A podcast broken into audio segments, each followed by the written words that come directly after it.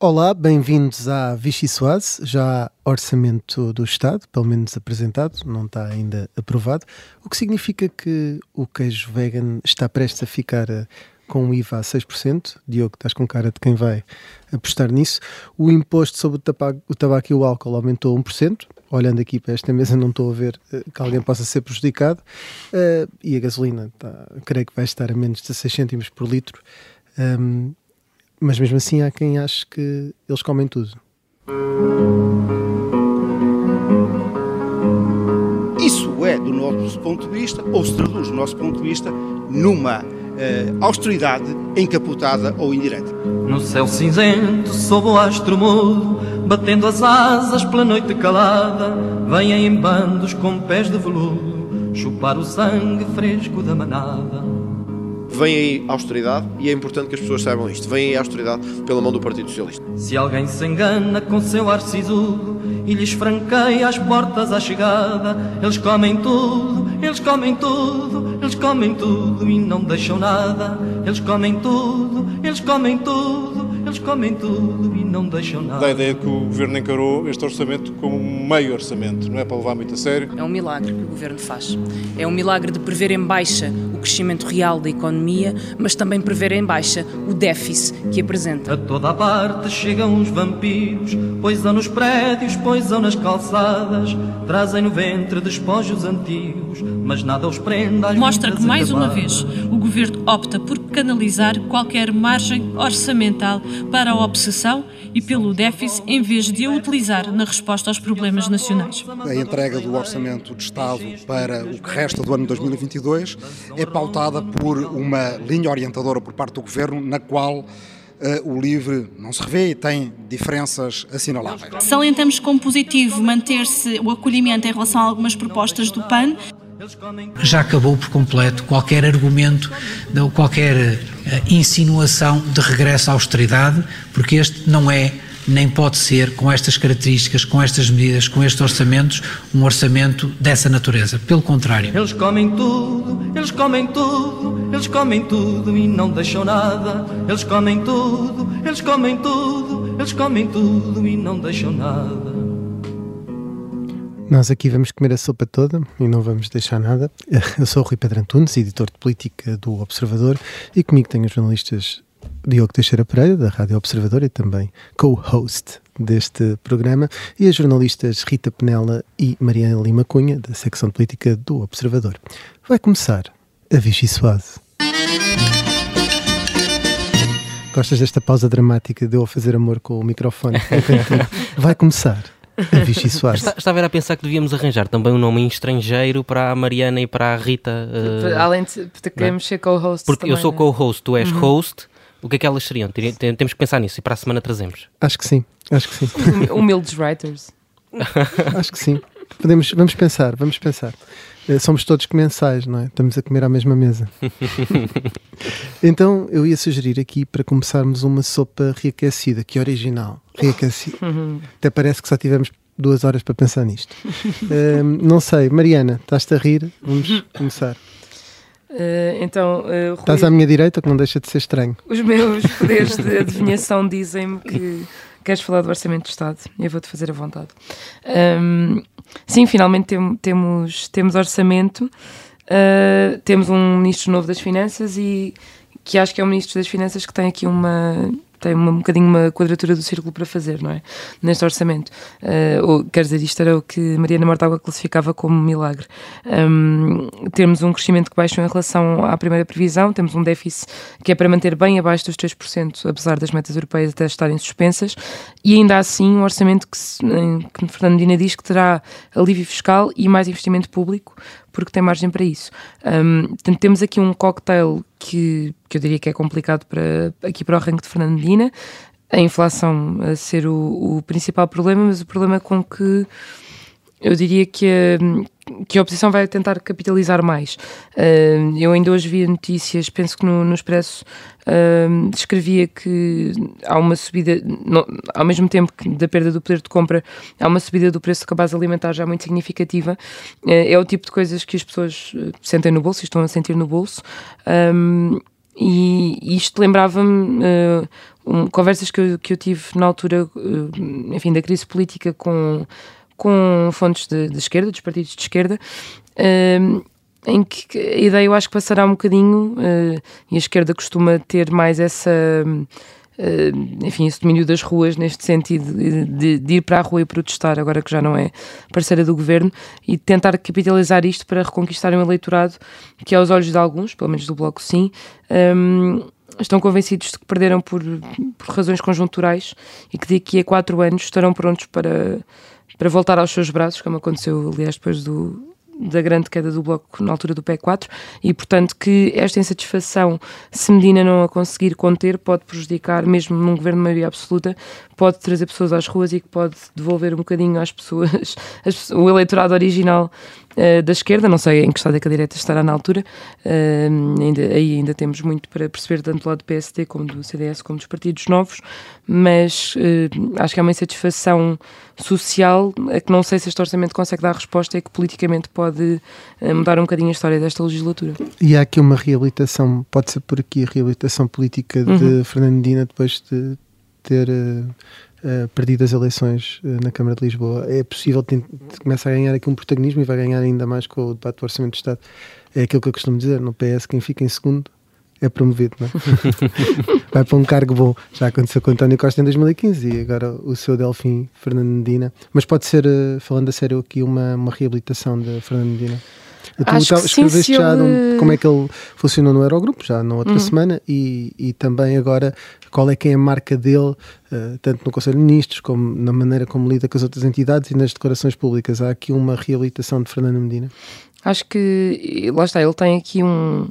Pode ser um, um presente ou não de, de António Costa, mas tem, tem essa oportunidade e tem essa há uns meses uh, chegava, havia pessoas que ironizavam sequer com a hipótese de ele ir para o governo depois de uma derrota daquelas em Lisboa e ele fica com, enfim, uma pasta completamente central um, no governo. É uma pasta em que já tem, uh, tem experiência técnica um, e tem, isso é reconhecido no governo e pelos colegas do governo, mais habilidade política e de comunicação do que o seu antecessor, do que João Leão.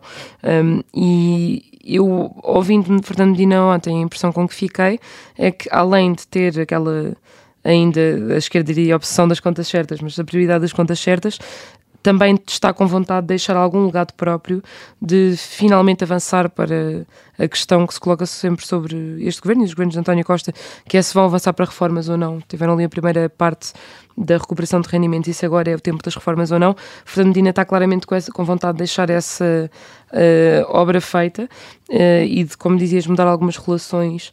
Uh, por exemplo, o Conselho de Finanças Públicas foi um exemplo muito claro que ele deixou que quer reabilitar também essa relação. agora tem aqui um caderno de encargos difícil que pode servir para se reabilitar ou para confirmar. Se me permitir o autoplágio, ele foi o pior, a polémica que lhe aconteceu foi por ele mostrar dados a mais e ele chega às finanças a dizer: Vou mostrar os dados todos. é, é uma ironia poética. Diogo, a tua sopa reaquecida. Eu, eu acho que vou, vou falar de, de, da apresentação do Orçamento de Estado também ontem, uh, porque um, de, de facto, uh, uh, Fernando Medina uh, vem dar aqui um, um, novo ar às finanças. Aquilo, o orçamento está a ser muito aborrecido. São muitos números, muitos gráficos, muitos. E. Uh, Vais falar da metáfora futebolística. Uh, podia Uma falar coisa também, nunca antes vista. Podia, podia falar também, uh, e até te podia citar, também falaste sobre isso. Uh, mas... Ele próprio disse: Vou fazer uma metáfora infeliz. Sim, sim. Perdoem-me a comparação, não, mas não. aqui vou eu. Prometeu e cumpriu. Foi mesmo infeliz. Mas mas é, é, é, é, acho que, acho que de facto este perfil mais político que é, é, o primeiro político a ser ministro das uhum. Finanças de, de, António Costa. Depois Mário Centeno acabou por, fi, por, por, se transformar também num animal político. político. não é? Mas, mas não era quando, quando, quando chegou. João Leão também não. Uh, e, e, eu acho que, de facto, aquilo que importa mais nos próximos quatro anos, ou aquilo que António Costa quer que importe mais nos próximos quatro anos, é aquilo que se diz e não exatamente aquilo que se faz. Ou seja, a, a Fernando Medina está para controlar a mensagem política e uh, se, podemos entender esta, esta oferta da, da pasta das finanças a Fernando Medina, também podemos eh, perceber que, que, é um ministério perigoso, não é? Porque toda a gente malha no ministro das finanças, quando falta dinheiro em algum Incluindo lado. os colegas. Exatamente, quando falta dinheiro num, num ministério qualquer, Pedro Adão e Silva se calhar também vai pôr as culpas em uhum. Fernando Medina, porque o orçamento da cultura uh, teve, teve um corte. Um, E, e, portanto, mas, mas eu por acaso uh, vi uh, um, aquela frase do ter contas certas é uma política de esquerda, não é? portanto está aqui a tentar criar uma nova, uma, uma, uma, uma mensagem, associar as contas certas à, à, à, esquerda, o facto de ter apresentado o orçamento a horas também, ele também fez essa referência, mas eu hoje, o, o creio que é na, na edição 2 do, do Público, do Jornal Público, o, o, o, o Fernando Dina dá uma entrevista e diz qualquer coisa como um, não podíamos acrescentar um motor interno à inflação quando está a falar sobre os aumentos uhum salariais. E isto, uh, uh, dito de outra forma, faz-me lembrar aquela expressão do não podemos viver acima das nossas possibilidades. e, portanto, é, é importante dominar essa mensagem. Eu acho que é nisso que, que António Costa uh, pensou quando, quando escolheu um político para, para a pasta das, das finanças um, um, é está a ganhar 3-0, não é? Está a ganhar 3-0, não, não, não, lhe podem pedir que comece a ganhar 3-0 logo no, nos primeiros minutos de jogo, mas, mas, mas claramente quer, quer dar uma goleada. Isso era batota, vamos imaginar que até passava para a cabeça quem ficar em segundo uh, ganhar, não é? vamos imaginar que isto acontecia. Ora, isso, uma batota desse género. Rita Penela. Sim, a tua que... sopa reaquecida. É a minha sopa reaquecida. É, é, só para explicar, reaquecida eh, su eh, sugestiona precisamente que havia um orçamento em outubro que agora foi muito repetido. Uh, e levou para aí mais um agrião agora. Exato. Sim, Posto é... mais qualquer coisinha. um Daniel Agrião? Não, isto é uma, referência, é uma referência à, à oposição interna no, no, PS que é muito reduzida, que é Daniel Adrião. Fica aqui esta graça, com respeito, obviamente, pelo, pelo político em questão. Não sei se consigo falar depois de tal trocadilho, sinto que não vou, tudo o que eu disser não vai estar à altura. Um, mas uh, eu gosto que, que, desde ontem se diga, ou que ontem se tenha passado uh, grande parte do tempo a dizer finalmente há orçamento, como se não houvesse orçamento há meses e não fosse o mesmo. Fosse aquele que António Costa assinou. Na verdade, uh, finalmente há orçamento, que é como quem diz, pronto, aqui está ele outra vez, porque alterações são nenhumas, ou, ou, cerca de, de zero com, com, o Governo a fazer uma conferência de imprensa só na segunda-feira, ali a, a, anunciar as medidas com as quais tem, se tem escudado para, para fazer de conta que não está tudo, que, que, o orçamento não é o mesmo e que não tem grandes respostas para aquilo que, que se antevê. Eu, eu costumo ser a pessoa otimista ou não. Uh, sinceramente, não sei até que ponto é que o não querer uh, viver acima das possibilidades, como dizia ali o Diogo, e, e bem, na analogia, uh, não vai mesmo correr mal. E ontem Fernando Medina a assinar com, com ou a tentar impor a questão de, de do não retificativo, uh, do não suplementar, porque estamos a apresentar agora e não fazia sentido nenhum eu espero mesmo que, que isso daqui a uns meses não seja uma daquelas na frases. Na verdade, isso na pandemia já aconteceu, não é? Todos tomámos nota. sabia que, uhum. que não ia chegar. É, porque, no fundo, e Marcelo Rebelo de Souza já tinha avisado sobre isso e acho que dentro de pouco tempo será uma inevitabilidade dizer que. Como vamos falar muito do orçamento na segunda parte, Penela, eu pedia-te agora que passasses já para a sopa a ferver. Estou a ser muito chata, não é? Não, não, nada disso. senti, senti. As matérias orçamentais são sempre muito são, são estimulantes. Não, é, não, não, não ofendo as pessoas. Não ofendo as pessoas das finanças e da economia. Vá, façam amigos. A, a minha sopa a ferver foi na, na terça-feira. Isto estávamos todos muito ocupados e estamos ainda com a questão orçamental, mas ali na Assembleia Municipal de Lisboa uh, houve um momento mais aceso entre, entre Carlos Moedas e, e o Bloco de Esquerda com, com a deputada Isabel Pires. Uh, que, que, começou a circular e a ser amplificado. Isto porque se o Diogo diz que as apresentações do orçamento são chatas, não sei se ele quer começar a ir às reuniões municipais e da não foi nada chata, Não foi nada chata. Pois, uma, esta, né? Esta Exato. foi, foi por aí. Uh, mas uh, então Carlos Moedas ali a exaltar-se muito e aquilo começou a circular nas redes sociais e a ser amplificado uh, portanto, e vinha ao diabo e, e, o Bloco de Esquerda vê nele o diabo e, e não estou muito exaltado em que eu pelo menos não me lembro de ter visto Carlos uhum. Moedas naquele registro independentemente do Só tema. Só para dizer que havia 26 mortes por ano na ciclovia, estou a brincar. Aquela gafa da É verdade. É, claro que aquilo que começou a circular eh, nas redes sociais é um, é um trecho de, do contexto geral. Antes de, de Carlos Moedas começar uh, com aquele tom completamente exasperado, uh, Isabel Pires uh, tocou ali em assuntos que são muito caros a Carlos Moedas e, e, que ele, no fundo, teve que voltar atrás. Uma delas, a questão da mobilidade e da ciclovia na Almirante Reis. Eu são caros a Carlos Moedas e à Câmara. Exatamente. literalmente, literalmente. Que eu sei que és um atleta, um atleta uh, nas ciclovias. A Rita uh, Penela está, está, está, a dizer isto porque nos cruzámos hoje numa das ciclovias da cidade. Não na Almirante Reis. Não foi nessa, não. Estava a fluir bem. Estava a fluir bem, estava a andar bem, sim. Um, mas Isabel Pires, aqui voltando ao registro mais sério, uh, antes de Carlos Moedas lhe, lhe, responder daquela maneira, acusou o Executivo de sobranceria, uh, falou ou acusou também de, na, naquela auscultação pública que fez um, para, a, para a questão da ciclovia, não ter deixado qualquer ata da auscultação de, das pessoas que foram vidas, das várias entidades e também da, da população. Portanto, ela dizia mesmo que. Um, uma das queixas que se tem feito é que não existem atas destas sessões de auscultação. Seria importante, já que o processo foi tão democrático. E eu que sou sempre acusada de ter um tom muito, muito agressivo, juro que disse isto de uma forma muito mais suave do que aquilo que Isabel Pires disse na, na Assembleia Municipal de Lisboa. Depois questionou uh, onde é que estaria o tal estudo do LNEC que estava escondido, porque já existia, mas ainda ninguém sabia dele. Uh, e, e, disse mesmo, ouviu tantas pessoas e organizações para no fim decidir como bem queria uh, e entendeu nesta matéria. Ora, Carlos Moedas, que até teve que voltar a atrás naquilo que tinha sido uma promessa tão importante na campanha eleitoral, ouvir aquilo, nós temos aqui a panela de sopa, não é? Aquilo vai fervendo, vai fervendo, vai fervendo. Exato, cutucou e na altura de responder, perdeu completamente ali uh, se, uh, aquilo que tem sido o registro uh, e, e, e, tornou a coisa completamente pessoal e, e, intrusiva em relação a ele e não tanto à questão política que é, que é o registro do Bloco de Esquerda habitualmente. E isto o tempo passa enquanto o diabo esfrega um olho. Que vocês também não acham que eu tenho cara de diabo. Estamos fortes nos, fortes nos trocadilhos. Estamos hoje. fortíssimos. Uh, a vossa sopa a ferver tem cerca de um minuto cada, que é uma coisa que eu gosto sempre acontece, de dizer. Acontece é um minuto político. isto, Mariana. Eu acho é que nós Vocês falam muito no início. Eh, começo eu? Uh, Para mim? Não, eu só, só, só, queria dar uma Tem nota. a palavra o Sr. Deputado Diogo Teixeira Pereira. Obrigado, Sr. Presidente. Eu só queria dar uma nota que é, uh, ouvi, ouvimos, não, lemos Cavaco Silva esta semana uh, e eu gostava só de, de falar sobre isso, porque eu, eu acho sempre que, que, que, o antigo Presidente da República é, mas é, é, é como o Big Brother.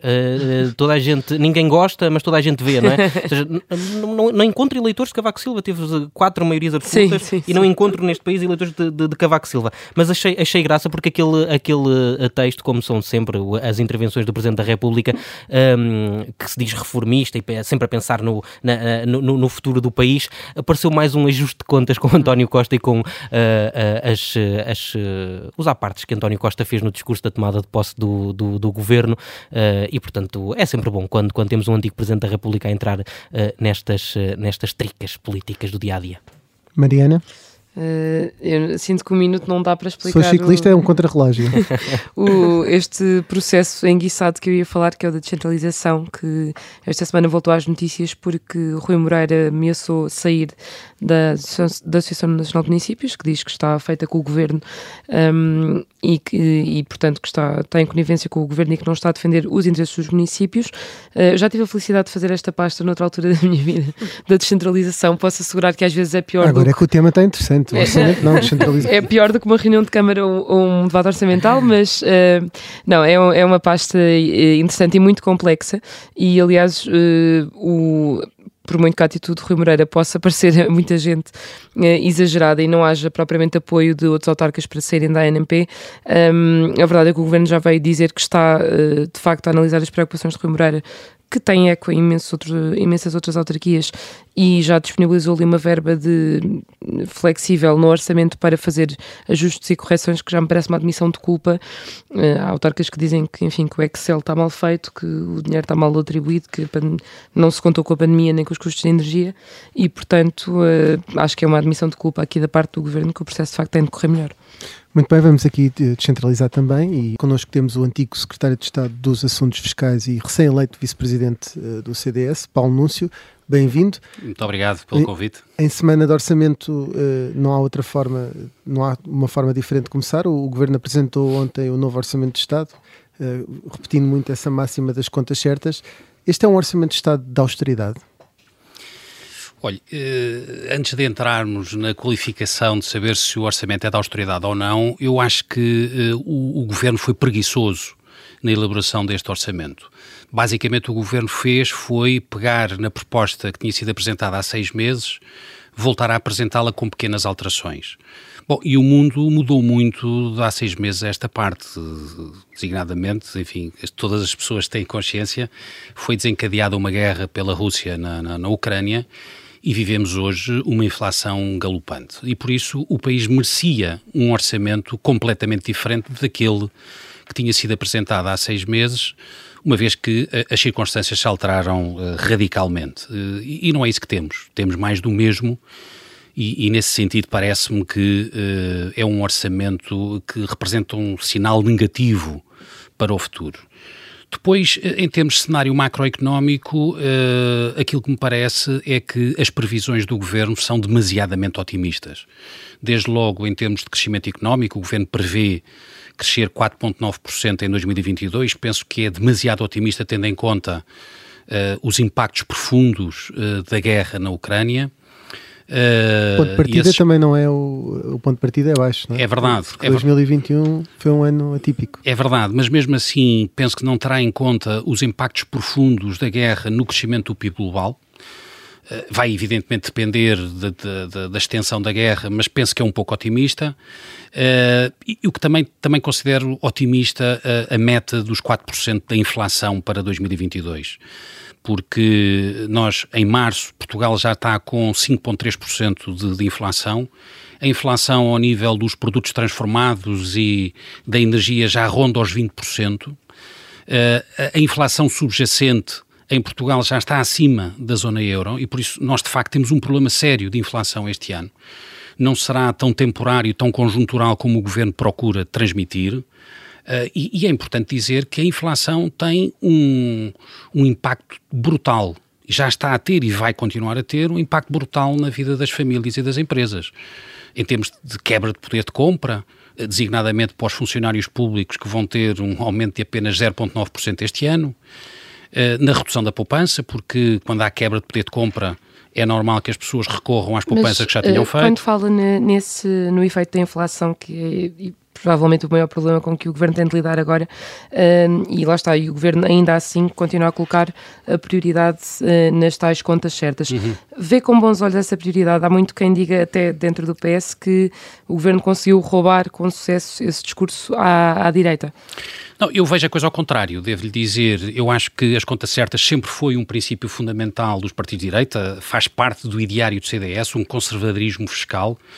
Uh, eu lembro-me há uns anos que uh, na esquerda era popular o discurso de há mais vida para além do déficit, que o déficit era muitas vezes uh, desvalorizado e as contas certas eram desvalorizadas, ainda há pouco tempo, há, há coisa de 10 anos, o país entrou à bancarrota porque um governo do PS não teve atenção com as contas públicas e o país de facto entrou numa situação de default em que foi necessário a intervenção uh, Mas também vem um governo do PS superavitário, não é? Que, que... Pois, mas o ponto, o ponto era exatamente esse, era aqui que, que eu queria chegar. Repare, uh, uh, o que eu acho é que este governo é o governo da dívida pública recorde, da despesa pública recorde e da carga fiscal recorde.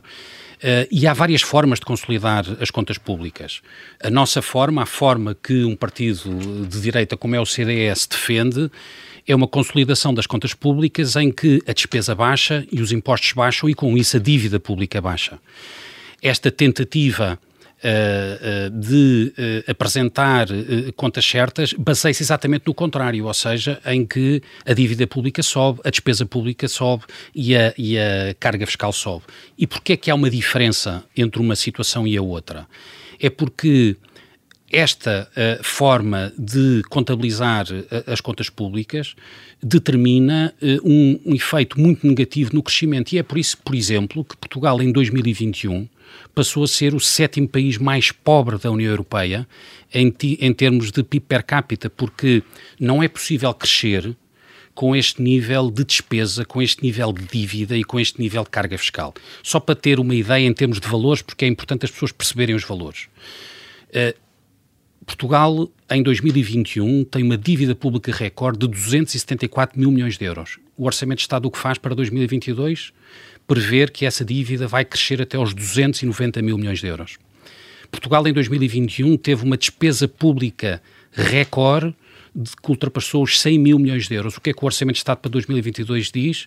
Diz que a despesa pública ainda vai aumentar mais para 105 mil milhões de euros por ano. O que é que Portugal teve em termos de carga fiscal? Um recorde de 35,8% em 2021.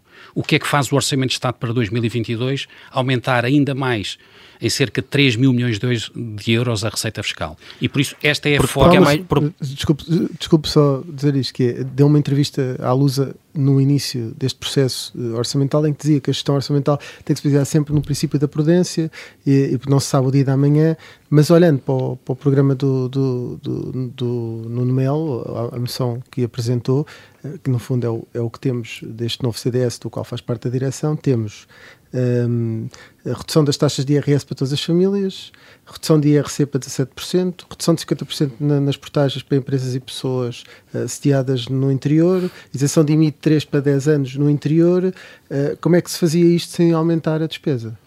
Não, é exatamente o contrário. Uh, o que nós defendemos é que em períodos de crescimento económico em vez de aumentar a despesa, como foi o que o governo socialista fez nestes últimos seis anos, deve-se fazer um esforço sério de redução da despesa pública.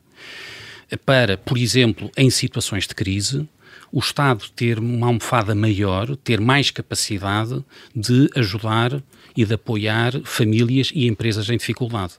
O que aconteceu nos últimos seis anos foi que, não obstante ter havido um crescimento económico, muito provocado por fatores externos, o governo socialista aumentou todos os anos a despesa pública. E é aí que está o problema. O problema está na despesa pública. A despesa pública tem que ser controlada. E o governo socialista uh, faz despesa pública quase como se não houvesse amanhã. Uh, o Estado gasta muito mais do que deveria gastar, principalmente em fase de crescimento económico, e isso depois reflete-se na carga fiscal que é paga pelas famílias e pelas empresas. O, o, que o CDS propõe é exatamente o contrário. É uma maior disciplina da despesa pública, uma maior contenção da despesa pública, se possível, uma redução da despesa pública com um Estado mais eficiente e menos gastador e. Uh, seguido esse, esse exercício, haver a possibilidade de reduzir os impostos sobre as famílias e sobre as empresas. Paulo Núncio, vamos, vamos, vamos avançar, porque gostava de ouvir também a sua opinião uh, uh, sobre a, a, prestação de Fernando Medina. Assistiu uh, a várias apresentações de orçamento, certamente por Mário Centeno e por João Leão mais, mais recentemente. Fernando Medina, é, Fernando Medina é mais preparado? Sabe, eu, eu não gosto de fazer observações pessoais, gosto de falar de política. Uh, e, e, e, acho que este ministro acabou de chegar uh, e por isso vamos dar tempo ao tempo. O que eu posso dizer é que, em termos de política, a política é mais do mesmo. Ou seja, eu não vejo em Fernando Medina nenhuma Uh, Admitiu uma reforma do IRC, que é uma coisa Já que... lá vamos, já lá vamos. Uh, uh, não vejo em Fernando Medina, para já, nada que o distancie da política económica e financeira do PS nos últimos uh, seis anos, que, repito, significou mais dívida, mais despesa e mais impostos. Uh, e, e, se olhar para o Orçamento de Estado, uh, e, e, designadamente para as empresas, mas podemos depois ir também à, às famílias, reparamos que o Orçamento de Estado é quase um deserto com exceção talvez da TAP, que recebe 900 milhões de euros diretamente do orçamento dos, dos impostos que todos nós pagamos. Mas quanto ao resto das empresas, uh, o, o, Orçamento de Estado é uma total eh, desilusão. Uh, Fernando é? justificava isso dizendo que, enfim, recebeu este orçamento meio condicionado, já preparado, aliás, e com o contexto da guerra, mas que para os, nos anos seguintes é que vai ser e que quer ser, lá está, um reformista. O exemplo que o Rui Pedro estava a dar era da reforma do IRC. Não, acredita, não acredita nessas intenções. A ver, vamos, a ver, vamos. O que sabemos é que, neste momento, a taxa máxima de IRC continua a ser 31,5%, a taxa mais elevada da União Europeia, uh, e que por isso uh, o PS continua a não concretizar a reforma e o acordo que foi celebrado em 2014, que previa uma redução gradual da taxa do IRC não era para 17%. PS, era de António José Seguro.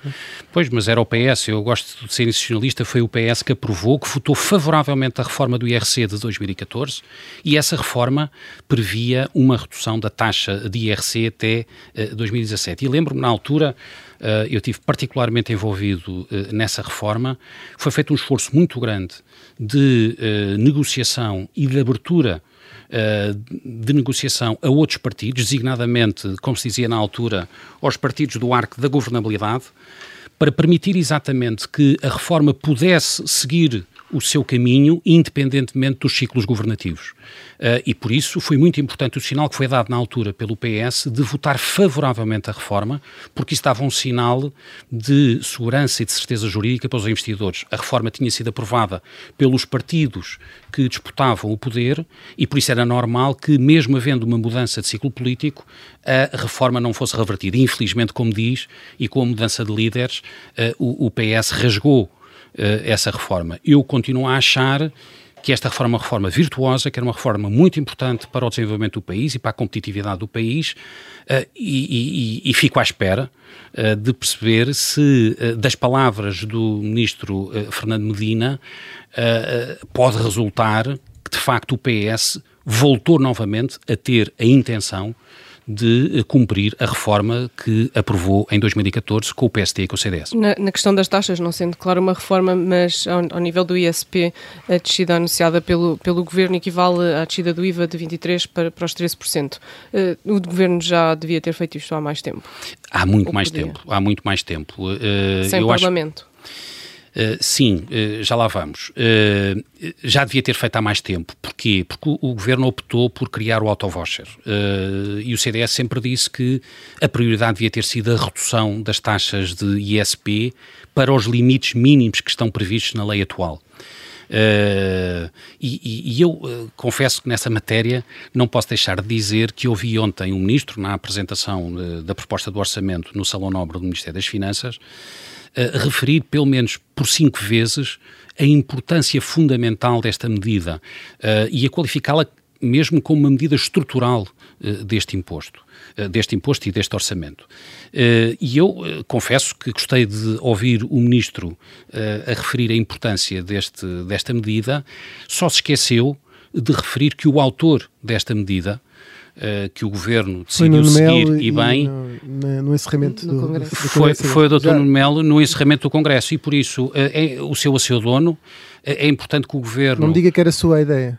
Não, não, estou a dizer que é uma era ideia do doutor. Era, era do doutor não, não, não, não, estou a dizer que foi uma proposta apresentada pelo doutor Nuno Melo no encerramento do Congresso. E a única coisa que eu quero dizer é que, uh, mais vale tarde que nunca, uh, o Governo está a seguir uma proposta que foi apresentada pelo CDS, isso é um bom sinal. Uh, corrigiu uma política Uh, que, que, tinha sido feita inicialmente e eu acho que uh, os portugueses, as empresas e as famílias ficam a ganhar com esta medida. No dia, nesse preciso dia em que foi apresentada essa proposta, uh, também foi eleito vice-presidente do CDS. Nesse mesmo dia, no Jornal Público, Ana Gomes, antiga candidata presidencial, um, fez uma carta aberta, publicou uma carta aberta a António Costa e Marcelo Rebelo de Sousa pedindo que o apagão fiscal não fosse esquecido. Nesse artigo acusa mais uma vez de ser responsável, até com base numas declarações de um, de um antigo diretor da autoridade tributária. Um, já foi ouvido sobre, pelo Ministério Público sobre este, neste caso? Olha, eu sobre esta matéria uh, já o disse muitas vezes e repito uh, hoje aqui. Eu não tive nada a ver uh, com o apagão fiscal e só tive conhecimento eh, através das notícias do jornal eh, em 2017, mais de um ano depois de ter cessado funções. Uh, e aliás, isto hoje é público, porque depois de ter sido publicado um relatório da auditoria da Inspeção Geral de Finanças, fez uma auditoria sobre esse assunto, e foi publicado há mais de quatro anos. Não é estranho o processo não estar, o inquérito não está concluído, eu ninguém acho, ser ouvido? Eu não, acho que, não, não eu acho, estranheza nisto. Eu acho que devem ser investigadas uh, tudo aquilo que deve ser investigado. Uh, agora, o que lhe posso uh, dizer é que estou de consciência totalmente tranquila e como sempre estive nesta matéria e não tenho por isso mais comentário nenhum a fazer sobre a matéria. Já que falávamos de Ana Gomes, que é uma ex-candidata presidencial, Uh, falar em presidenciais, no próximo ciclo à direita, uh, Paulo Portas é a personalidade mais bem preparada para ser o candidato à direita à Belém? Eu acho que o Dr. Paulo Portas, se assim o entender, será um excelente candidato a Belém e à presença da República. eu não sei se ele quer ser, não sei se pretenderá apresentar-se mas acho que é hoje reconhecidamente. É um assunto muito comentado e até desejado entre. Eu sei, mas depende, mas, depende, mas depende de uma decisão do próprio uh, e por isso uh, uh, vamos esperar para saber o que é que o Dr. Paulo Portas pensa sobre o efeito. Agora, queria lhe dizer que me parece que o Dr. Paulo Portas seria um magnífico candidato a Presidente da República, hoje é uma personalidade muitíssimo reconhecida e respeitada uh, pela sociedade portuguesa e acho que o país ficaria a ganhar com uma candidatura do Paulo Portas. Vamos voltar ao congresso do, do CDS, porque no, no discurso do Melo parecia estar a desenhar-se uma estratégia a dois anos, contando com eleições antecipadas. Uh, António Costa já disse que fica os quatro anos e meio. Acredita ou, ou não? Não sei. Não sei. Uh, isso também uh, terá que perguntar uh, ao, ao Primeiro-Ministro. o, o, o Dr. Nuno Melo apresentou uma proposta e uma estratégia para os próximos dois anos, porque é o, o período do mandato do, mandato, do, do, do CDS. Mas é verdade que o, o, primeiro grande teste que este novo CDS vai ter serão as eleições europeias. E Nuno Melo uh, deve ser candidato a essas eleições? Isso será visto a seu tempo, mas, mas essa, essa é a primeira grande prova de vida do CDS. O CDS tem que ir, na minha opinião, a essas eleições sozinho, sem coligações, uh, defendendo as suas ideias, que são conhecidas para o país e para a Europa.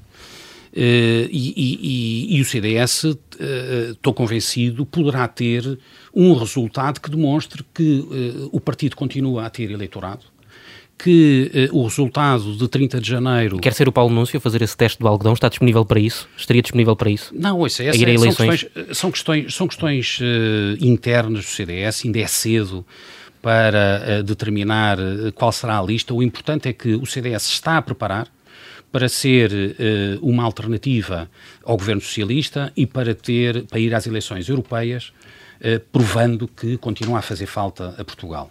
Eh, eu continuo a achar que o CDS eh, é um partido fundamental à democracia portuguesa. Mas sendo esse o grande desígnio agora para para, os, para, para o mandato de Nuno Melo, não, não, não deviam estar já nomes em cima da mesa? Estão? Não, penso que não, penso que não. Penso que, que é cedo, estamos a falar de eleições. A São Cristas foi um ano e meio antes, eh, num congresso, chamou-os todos ao palco, Pedro Mota se faz. Sim, sim, sim. Eu não, não quero repare. Foi apresentada falar... na altura como a próxima Primeira-Ministra de Portugal, certo, se estamos, se lembra. Estamos a, falar, estamos a falar de uh, eleições que ocorrerão em junho eh, de 2024, por isso eh, daqui a mais de dois anos. Haveremos de ter tempo de uh, apresentar a lista. Certamente que o CDS se apresentará com uma lista forte. Uh, como digo, eu estou convencido que o CDS vai provar nessas eleições que faz falta a Portugal e que continua a ter eleitorado uh, e continua a ter pessoas a acreditarem no CDS. Uh, e, e, e, e dizia-lhe, quer dizer, eu acho que o CDS uh, tem que se afirmar como um partido uh, da direita moderna, um partido que tenha, um partido credível, que tenha quadros que respondam por políticas setoriais e um partido com um projeto reformista para o país. E acho que isso é que identifica a liderança do Dr. Nuno Melo.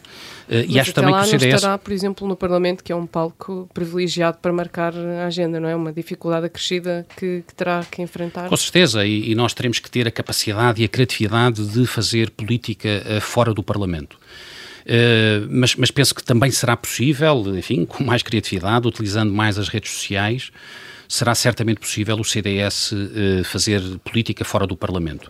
Eu não escondo que esta é uma crise uh, exigente e difícil para o CDS. É, é seguramente o momento mais difícil que o CDS teve desde a sua fundação há 47 anos. Mas isso, na minha perspectiva, reforça o meu sentimento de pertença ao CDS. Eu sou militante do CDS desde os 21 anos.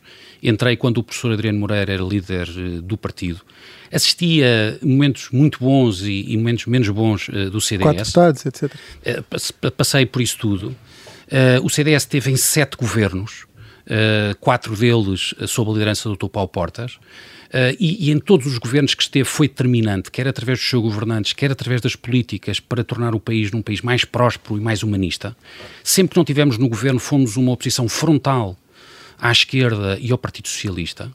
Uh, e, e, por isso eu acho que o CDS, uh, eh, neste momento, uh, é um partido que continua a fazer muita falta. E, e deixe-me dizer isto: esta direção não descansará enquanto não devolver o CDS ao seu lugar de sempre. que é o Parlamento. Não equaciona sequer que nas próximas eleições legislativas possa, por exemplo, ficar fora do, do Parlamento novamente e isso ditar um, um fim do, do CDS? Esta direção, como lhe digo, tudo fará não descansará um minuto para recuperar o CDS, para tornar novamente o CDS um partido da direita moderna, credível, uh, um partido popular também que tenha votos nos centros urbanos, que tenha votos na juventude, que tenha mensagens e agendas claras. Uh, uh, e, e, um partido que faz falta à democracia e faz falta ao Parlamento. Paulo Núncio, estamos mesmo perto do fim. Eu só lhe vou pedir uma resposta de sim ou não numa coisa que ficou pendurada. eu tinha-lhe perguntado se tinha sido já ouvido ou não no âmbito daquele processo de inquérito que tinha sido levantado o apagão fiscal. O tal Cana Gomes se queixa de não avançar há, há vários anos. Foi ouvido sim ou não? Não fui ouvido, mas se calhar nem que... será. Era só, só mesmo certo, mas não tinha ficado essa eu, eu acho que pendurada. todas as investigações nessa matéria devem ser feitas. Uh, uh, e, e, por isso quero lhe dizer que. Já respondeu há pouco, podemos mesmo que avançar. Uh, Disse que já tinha dito tudo sobre o assunto, mas tinha ficado de facto pendurado, não sabia se tinha sido ouvido ou não e não encontrei informação em lado nenhum sobre isso e por isso queria esclarecer o assunto. Vamos agora avançar para um. Não, eu acho que nunca ouviu o Vichy Soase, mas temos aqui uma parte que é de, de, de escolha múltipla. Tem que escolher uma de duas opções, carne ou peixe. Vamos ver se não fica com fome. Vamos a isso, soltar a trilha para depois ainda termos tempo para a sobremesa. Paulo Núncio preferia ser secretário de Estado dos Assuntos Fiscais de um governo PST-CDS liderado por Luís Montenegro ou Jorge Moreira da Silva? Não tenho comentários. Vai ficar com fome. Vamos ver como é que vai correr a, a próxima. e aqui, quem convidaria para trabalhar consigo num gabinete de advogados? Manuel Monteiro ou Francisco Rodrigues dos Santos?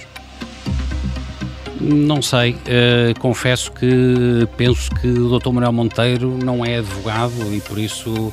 É jurista, hipótese... também há juristas nos, nos Sim, escritórios de eh, advogados. Não, mas o escritório de advogados normalmente tem advogados que estão.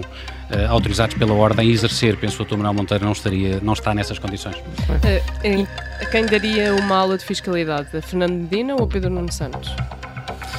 Talvez mais a Pedro Nuno Santos, eh, porque de facto eh, tem uma ideia da fiscalidade um pouco distorcida da realidade. E preferia ser consultor para os assuntos fiscais eh, do presidente Luís Marques Mendes ou Paulo Portas? Ouça, eu, eu, espero que uh, se o Dr. Paulo Portas uh, se candidatar, que seja ele o próximo presidente. Agora está longe das minhas uh, previsões futuras ser consultor fiscal de qualquer Presidente da República. Só para ficar claro, eh, na segunda pergunta, o que respondeu foi Francisco Rodrigues dos Santos, porque está inscrito na Ordem dos Advogados. Não, é, é excluindo por exclusão, claro. por exclusão de partes, o único que poderia. Não com facto, particular entusiasmo, mas excluindo. A única, a única pessoa que poderia uh, ser, de facto. Uh, uh, parte do escritório, escritório de advogados é, é, seria. Muito bem, vamos agora avançar para a sobremesa. Uh, que música é que nos trouxe e já agora porquê? Vamos começar a ouvi-la também de fundo. Olha, trouxe uma música uh, dos Marillion, Lavender, uh, uma música que penso que foi editada uh, em 1985, na década de 80, e que marcou muito a minha geração e a minha juventude. Muito bem, é com esta, esta marca mais pessoal de Paulo Núncio que terminamos a Vichy Soase desta semana. Regressamos, como sempre, na próxima sexta-feira, ou excepcionalmente à quinta, mas regressamos uh, na próxima semana no, tempo normal.